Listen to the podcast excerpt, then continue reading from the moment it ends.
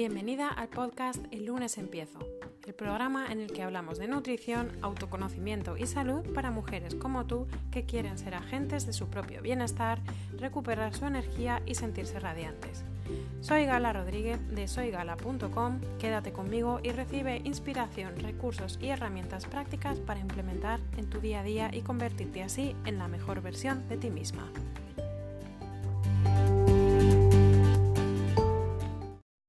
El lunes empiezo, episodio 14. ¿Cómo cortar de raíz la adicción a la comida?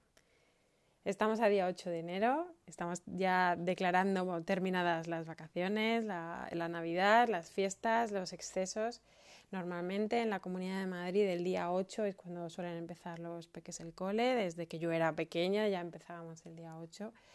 Pero bueno, este año, no sé si por la pandemia o, o por lo que sea, pues en el calendario escolar ya introdujeron que, que empezaban el día 11, con lo que alargamos un poquito más la sensación de vacaciones de Navidad.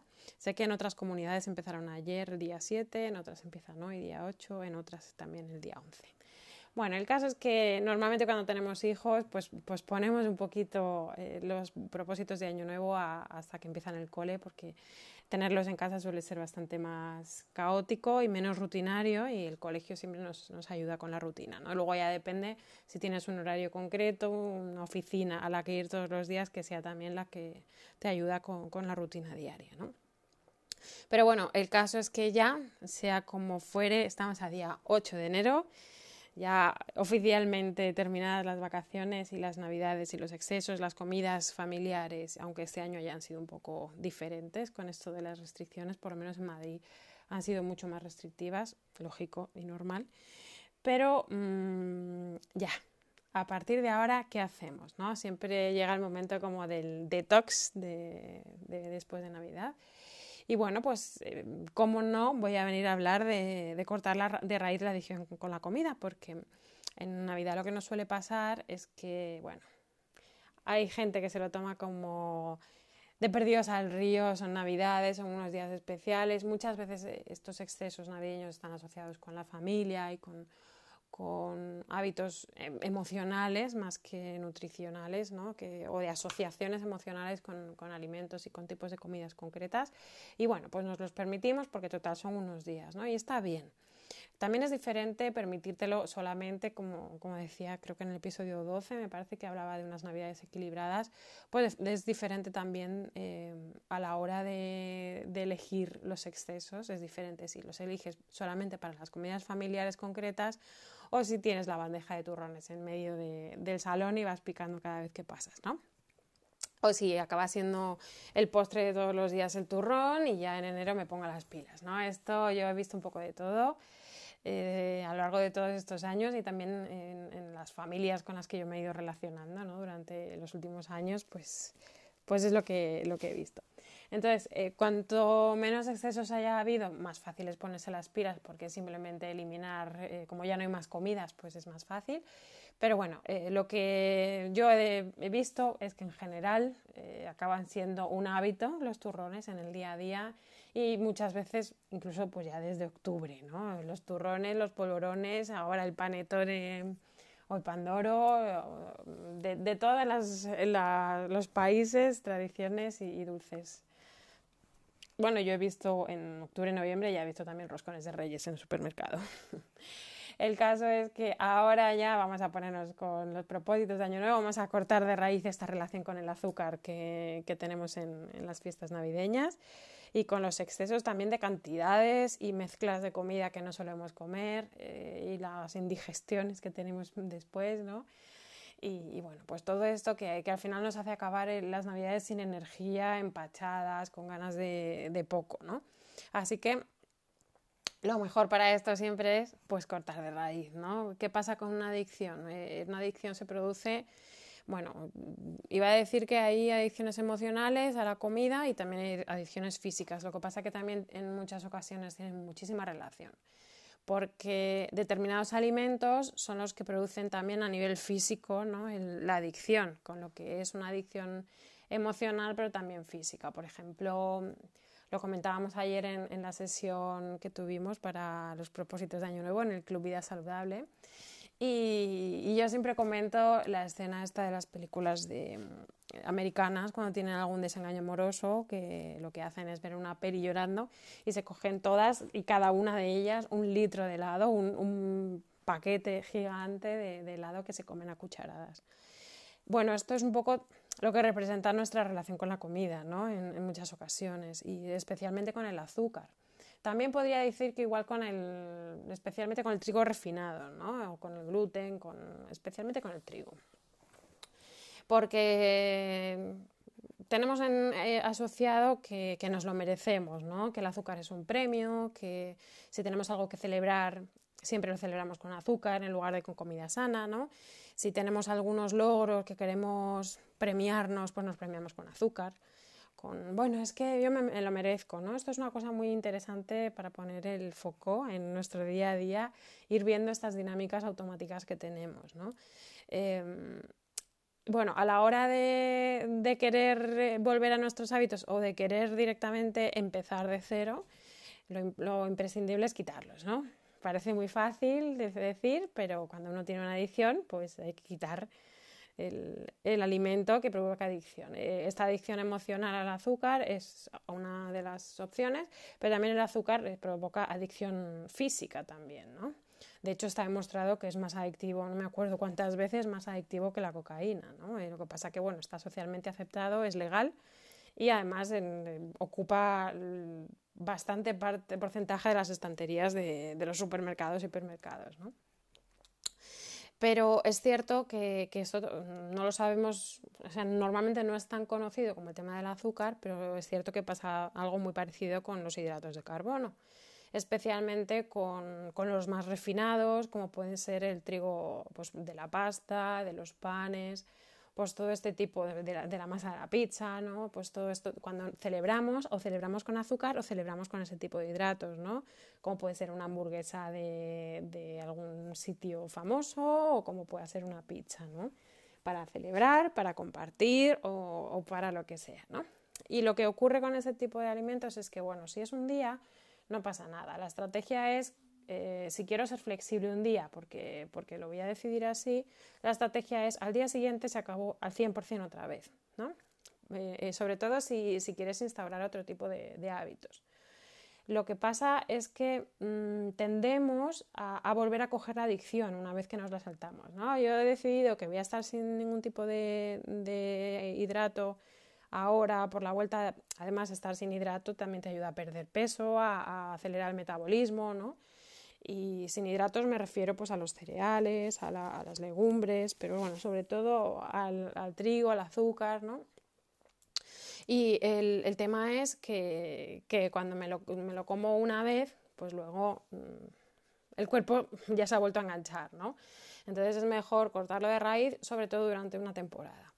¿Cómo se hace esto? Pues mm, hay diferentes formas, además de, estrategias de poder llevarlo a cabo. No solamente es el dejar de comer ese tipo de alimentos, porque como yo siempre os digo, eh, no hay que enfocarnos en los alimentos que no vamos a tomar, sino en los que sí vamos a comer en lugar de, ¿no? O sea, yo es verdad que la instrucción sería dejar de comer el azúcar y los hidratos, pero a la hora de llevarlo a cabo no me puedo plantear esto no lo puedo comer, esto no lo puedo comer, porque el cerebro no entiende bien el no. El cerebro lo que entiende es eh, lo que estás diciendo y lo que estás diciendo es justo hidratos, azúcar, hidratos, azúcar, entonces no te lo vas a poder quitar de la cabeza. La estrategia después es enfocarnos en lo que sí voy a comer en lugar de. Cuando yo estaba acostumbrada a comer ese tipo de alimentos, ¿qué voy a poner en su lugar? De cosas que me gusten, que me motiven, que me hagan sentir bien.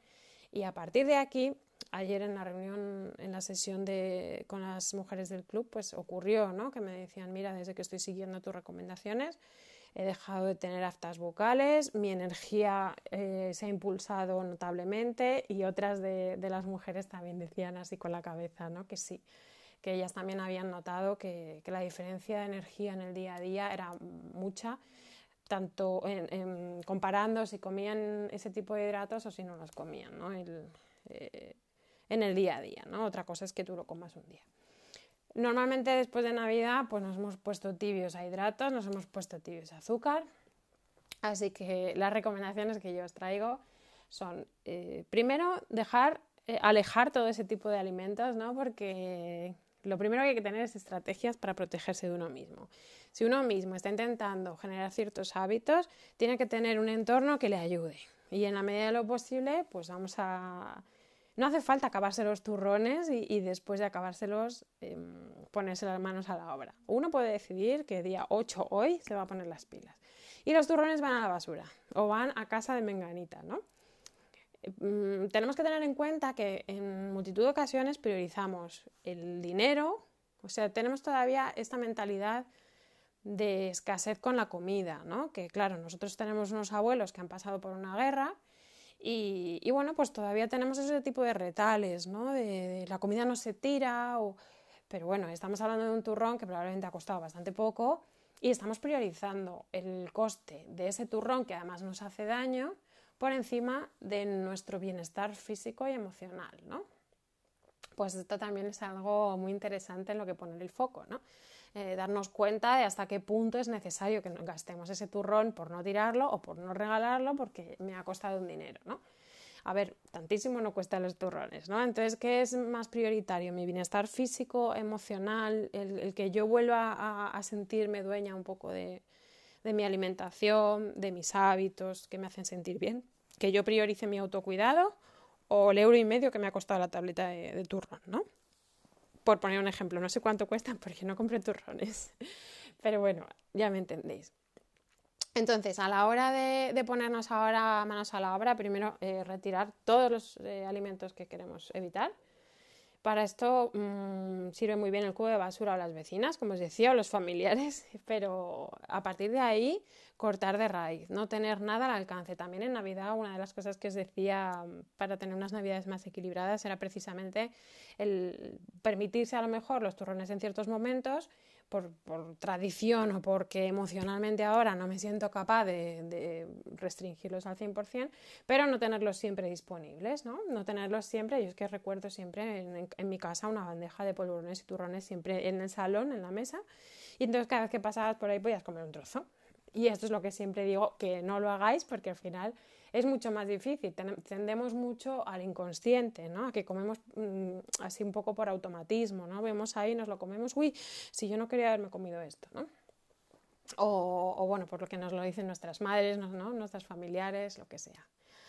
Primero, quitar todo esto de nuestra vista, de nuestra casa y, bueno, lo segundo, eh, ordenar las comidas, dejar de picar entre horas, dejar de, no sé si ha sido vuestro caso, ¿no? Pero, pero en general en Navidad acabamos comiendo todos los días y a todas horas. Eh, a mí me pasa, por ejemplo, con, las con mi familia, ¿no? Que cuando me junto tengo la sensación de que hemos terminado de comer y ya te están ofreciendo la merienda cuando pasa hora y media, ¿no? Que yo siempre digo que no porque no me cabe ni siquiera y además no, yo, yo suelo hacer mis tres comidas diarias y ya está, ¿no? O cuando hay uno, pues hago dos. Pero no, no estoy todo el día picando, ¿no? Esto es una cosa muy importante. Cuando tú decides hacerte unos excesos, decides hasta qué punto haces esos excesos y qué partes vas a mantener. Pues a lo mejor puedes decidir que las comidas te las vas a tomar más tranquilamente, pero, mm, pero luego no vas a estar todo el día picando, ¿no? Y es una forma de mantener un cierto equilibrio sin que se te vaya del todo de las manos. Ahora, sea como sea, si se te ha ido del todo de las manos o no, vamos a hacer una especie de, detox y, vamos a, organizar nuestras comidas, vamos a hacer nuestras comidas diarias y si puede ser que más o menos sepas lo que vas a hacer. No, a lo mejor no es necesario que lo planifiques al 100% porque a veces mm, estresa un poco, pero es verdad que la planificación ayuda como herramienta em, de dejar de lado la improvisación. Cuando vamos a improvisar porque estamos cansadas, la improvisación en ese estado de ánimo y en esa falta de energía suele ir bastante mal. Entonces, pues como estrategias para protegernos de nosotras mismas, podemos tener comida hecha ya en la nevera y, y más o menos la planificación de las recetas que podemos hacer con los ingredientes comprados o, que tengamos un poco una idea de lo que vamos a comer. Y si no la tenemos, la buscamos. Buscamos recetas que nos interesen, que no contengan los alimentos que vamos a dejar. Especialmente azúcar e hidratos, es lo que yo siempre digo, porque aunque tú no quieras comerlos, una vez que los comes en una de las comidas, es muy difícil no comerlos en el resto de comidas, porque el cuerpo te la pide, ¿no? A mí mucha gente me dice, no, es que el cuerpo me pide azúcar. Digo, no, el cuerpo lo que te está pidiendo es un rescate porque no tiene energía y lo que te está pidiendo es algo de energía rápida, que suele ser el azúcar, la pasta, el pan, para sobrevivir. Es una estrategia de rescate, de supervivencia, ¿no? Entonces vamos a intentar darle al cuerpo energía de la buena, de, la que le dura, de la que le da estabilidad, de que le ayuda a estar concentrado, a tener pues más eh, agilidad mental, que se nota mucho también en la actividad cerebral y mental, ¿no? cuando te pones a, a concentrarte o se nota muchísimo cuando le das un desayuno de pan o de galletas con azúcar, con harinas, a cuando le das un desayuno de huevos. Se nota muchísimo y si no, pruébalo, que por eso también en otro episodio hablaba de, por qué deberías empezar con los desayunos a la hora de cambiar tus hábitos. Y bueno, eh, el tema de los, azúcares y los hidratos, que no creo que no lo he explicado, pues eh, es que te dan una energía muy rápida, pero tal cual es muy rápida, eh, hace unos picos muy altos de, azúcar en sangre que también emocionalmente se notan porque te dan un subidón de comerte el mundo. Pero es que después al ratito te dan un bajón, que, es un bajón físico de energía, pero también es un bajón emocional. Y a partir de ahí lo que te apetece es o meterte, tirarte al sofá o meterte en la cama. Entonces, ¿cómo lo solucionamos? Pues otra vez con el subidón de azúcar o de hidratos.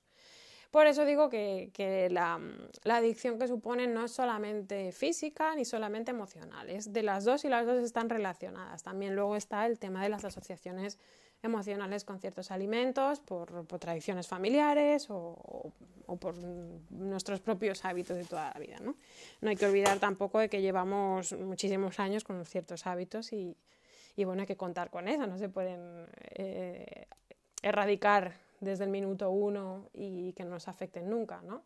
Siempre va a haber ahí coletazos que podemos ir observando y podemos ir poniendo conciencia y, avanzando con ellos. Y bueno, eh, sobre todo lo que viene súper bien es el ayuno intermitente. Y si combinamos las dos cosas, las comidas ordenadas, quitando los hidratos de carbono durante uno, vamos, yo lo, recomiendo como forma de vida, o sea, si tomar los, los hidratos de carbono de de las verduras y de la fruta pues con moderación, pero, pero evitar los hidratos de carbono de fuertes, ¿no? Pues los cereales, las legumbres como, como forma habitual, ¿no? Y, y, a la hora de llevar el ayuno intermitente, eh, junto con una buena alimentación, es, estamos, primero, estamos de... Mm, a ver cómo explico. Estamos ordenando nuestra vida, nuestra alimentación y a, la hora de llevar el ayuno intermitente lo que estamos haciendo, que lo, explicaba en el episodio 10, si quieres saber más sobre el ayuno intermitente, explicaba bien en, el episodio 10 cómo se hace y qué es lo que supone, pero básicamente a grandes rasgos es dejar de hacer una de las comidas eh, al día ¿no? y, ampliar las horas que, ayunamos por la noche. Esto tiene múltiples beneficios a nivel emocional, pero también a nivel energético, pero también a nivel eh, nutricional y, a nivel, bueno, calórico también, ¿no? Porque estamos dejando de, comer una de las comidas, que por mucho que comamos en las dos, es difícil que, completemos la, comida que nos falta, ¿no? Entonces está muy bien a la hora de perder el peso, a la hora de deshincharnos, a la hora de, de hacer también, pues eso, un detox así fuerte para ponernos en marcha, especialmente después de una época como esta que ha sido la Navidad, ¿no? Es importante, eh, si combinamos las dos cosas, el comer ordenado, el comer bien, el, no estar picando entre horas, el comer los alimentos que tenemos que comer y además comer esas dos comidas diarias alargando el ayuno intermitente es una mezcla maravillosa para empezar enero, para empezar nuestros propósitos de año nuevo y para conectar un poquito más con, con la serenidad, porque este tipo de comida, este tipo de alimentación te da una serenidad que no te da cuando tú estás comiendo de forma habitual los hidratos y el azúcar. Luego, mm, por ejemplo, yo en, mi reto taller de ayuno intermitente, no solo hacemos el ayuno intermitente como forma de, de, alargar el ayuno nocturno, sino que hacemos un pack completo, ¿no? Estamos comiendo muy bien, tenemos unas pautas de alimentación y además tenemos un montón de estrategias y un montón de ideas para, a la hora de, llevar a cabo el ayuno y además estamos haciendo el, ayuno nocturno más alargado, ¿no? con lo que es, es, la mejor combinación. Vamos a empezar además una edición el próximo día 18. Si te quieres venir, te invito. Y, y además, una de las mejores cosas que he hecho eh, ha sido decidir poner este ayuno intermitente como participación perpetua, de manera que si tú te apuntas en esta edición vas a volver a participar siempre que quieras en las próximas ediciones que convoque. Eh, ayer les, les avisé a las mujeres participantes que, que íbamos a empezar el día 18 una nueva edición y bueno, están encantadas. Una ya dice, ay, me hace mucha falta, otra diciendo que muchísimas gracias, que además así ya se iban organizando mejor la despensa de cara al nuevo reto del ayuno. Y bueno, mm, para mí, yo tengo algunas clientas, por ejemplo, que empezaron con la primera edición del ayuno intermitente que hice, ya no sé si fue en verano o septiembre, y yo creo que hice una en verano. En julio hice una y luego en septiembre hice otra. Y hay muchas de ellas que lo han instaurado como algo habitual en su vida y que es, radical la mejora que, se obtiene, ¿no? porque estamos haciendo, pues lo que decía, estamos haciendo un trabajo global muy completo, no solamente estamos alargando el ayuno y comiendo fatal, sino que estamos alargando el ayuno, estamos eh, viendo los efectos positivos que tiene y además estamos llevando a cabo una alimentación pues muy buena, ¿no? muy completa, muy, muy energética, pero de una energía serena, una energía de picos de subidón y picos de bajón, con lo que es que, bueno, realmente qué voy a decir, ¿no? Pues es una de las mejores estrategias para cortar la adicción con la comida. Y mucho mejor en grupo porque individualmente y además con el año que hemos tenido tan complicado, que es como que las motivaciones y la fuerza de voluntad mm, pues han flojeado un poco, pues en grupo se hace mucho mejor. Por eso estoy muy contenta de haberlo hecho extensivo a, que podáis participar una vez que os apuntáis a cualquiera de las ediciones, porque siempre hay momentos de, flojera, ¿no? Yo tengo muchas clientas que, que lo han instaurado en, en, su día a día y lo tienen como parte de su vida, pero aún así, pues hacer un, un ayuno como la que vamos a hacer a partir del 18, que va a ser así una cosa un poco más intensiva, pues les viene bien. Otras a lo mejor no lo tienen tan instaurado o a lo mejor lo tenían instaurado y llevan un mes que no lo hacen, pues les viene muy bien volver a coger las riendas y, con la energía grupal siempre es mejor.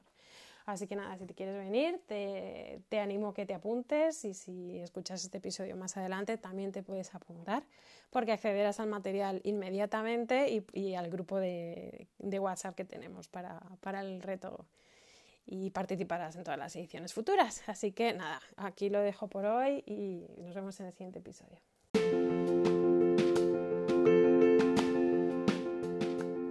Si te ha gustado, comparte para que pueda llegar a las personas a las que pueda resultar de utilidad. Suscríbete al podcast a través de las principales plataformas como iBox, Spotify, Google Podcast, Apple Podcast, a través de mi canal de YouTube y unas cuantas plataformas de podcasting más. Y sobre todo, si no te quieres perder recetas, inspiración diaria y un montón de trucos prácticos, suscríbete a mi lista de correo en soygala.com.